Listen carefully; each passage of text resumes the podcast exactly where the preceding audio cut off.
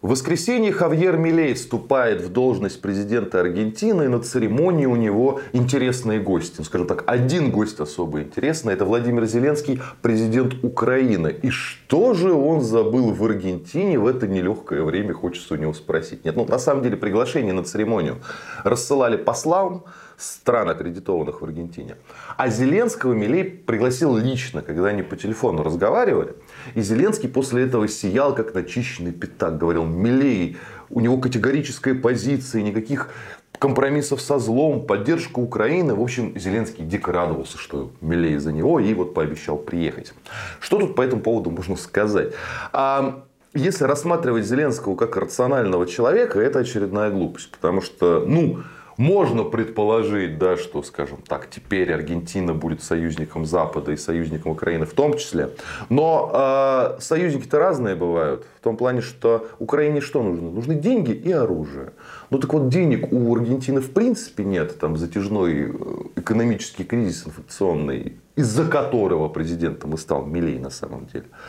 А что касается оружия, что-то есть, но если это будут продавать, то за деньги. А тут, смотри, пункт первый, денег у Украины сейчас нет. Так что это такая тусовочная, я бы сказал, поездка, потому что у этих людей много общего. Что у них общего? Ну, вот к моменту того, как они стали главами государств, они не имели никакого управленческого опыта да, на государственных должностях. То есть, ну, ну вообще никто. Да, то есть, не, не, не возглавляли ничего, будучи избранными политиками. Да, то есть, и сразу глава государства. В случае с Зеленским результат известен. Да, государство было, по сути, проиграно. В случае с Хавьером Милеем будем посмотреть и смотреть будем с большим интересом, по крайней мере, я. Да? Почему? Ну, почему? Ну, потому что Хавьер, Хавьер Милей, например, общается с Богом через свою умершую собаку. Ну, вот реально. У него пес умер э, 6 лет назад от рака. И он этого пса неоднократно клонировал. Теперь у него 5 псов, клонов, да? А тот пес, он не умер, а как заявил сам Милей, он занял место у престола Бога, чтобы его защищать. То есть советы о том, как руководить аргентинским государством, Милей будет получать непосредственно сверху от Бога через свою собаку. Ну вот жизнь теперь так устроена. Да? И это мне тоже немного напоминает Зеленского в плане чего? В плане того, что Владимир Александрович Зеленский большой фантазер. И вот эти его фантазии, эти его желания, не, желание получить то, что он получить не может, да, желание реализовать то, что реализовать нельзя, например, победить Россию военным путем, будут уже очень дорого стоят Украины и будут стоить еще дороже. А в случае с Милеем, несмотря на всех этих говорящих собак, несмотря на все его другие закидоны, я не буду как бы описывать элементы его эксцентричности, это уже за меня сделали все, да? я только скажу, что это нормально.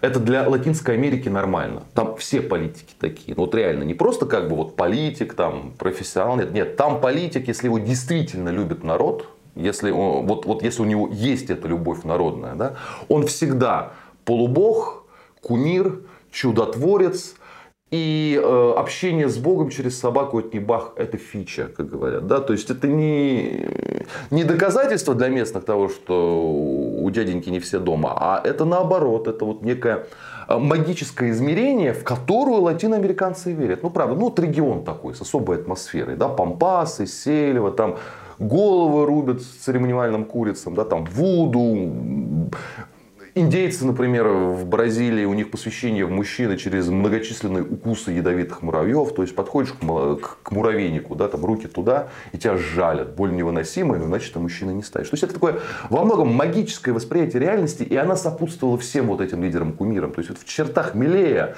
виден и Чавес, и Че Гевара, и Перон, и Кого там только нет. Ну вот просто такой регион, да, там, где президенты могут коку жевать, могут ходить в, в сандалях, из сделанных из старых автомобильных шин, как недавний президент Перу так делал. Да? В общем, это вот такой вечный карнавал и карнавальное отношение к жизни и к смерти. Да? И то, что вот у Милея такие загибы, это это рано на нем крест ставить. Крест на нем поставят потом. Вот потому, потому что чудес не бывает да, в нем разочаруются, а дальше вопрос будет стоять, как бы свергнут этого человека а, э, усатые добрые католики, которых обычно называют хунтой, да, это такой типичный сценарий для Латинской Америки, или не свергнут. Да. Но э, заранее говорить, что там будет то или что там будет то, я бы вот в случае с Аргентиной не стал. Почему? Потому что многие радикалы, получив власть, потом вставали на центристские позиции с одной стороны, да, а с другой стороны, э, ну, регион такой. Вот верят латиноамериканцы в волшебство, в магию. Да? И вот представитель этой, этого, этого магической, я бы даже сказал, реальности, Хавьер Милей, который, кстати говоря, а, сейчас переходит в иудаизм. Вот в прежние времена смена правителем э, религии, да, это считалось уважительной причиной для бунтов, революций, войн. Да? А вот сейчас, как бы избрался президентом, мы переходим в иудаизм. Но, кстати говоря, это тоже плюс для Аргентины. Почему? Ну, Потому что хороший раввин Милееву хотя бы с мертвыми собаками запретит разговаривать. Может быть, именно это Аргентину и спасет. А вот что спасет Украину, это более сложный вопрос. И мне кажется, не совсем уже актуальный. Будете здоровы, подписывайтесь на наш канал. И кому больше нравится в формате подкастов, в этом формате мы тоже есть.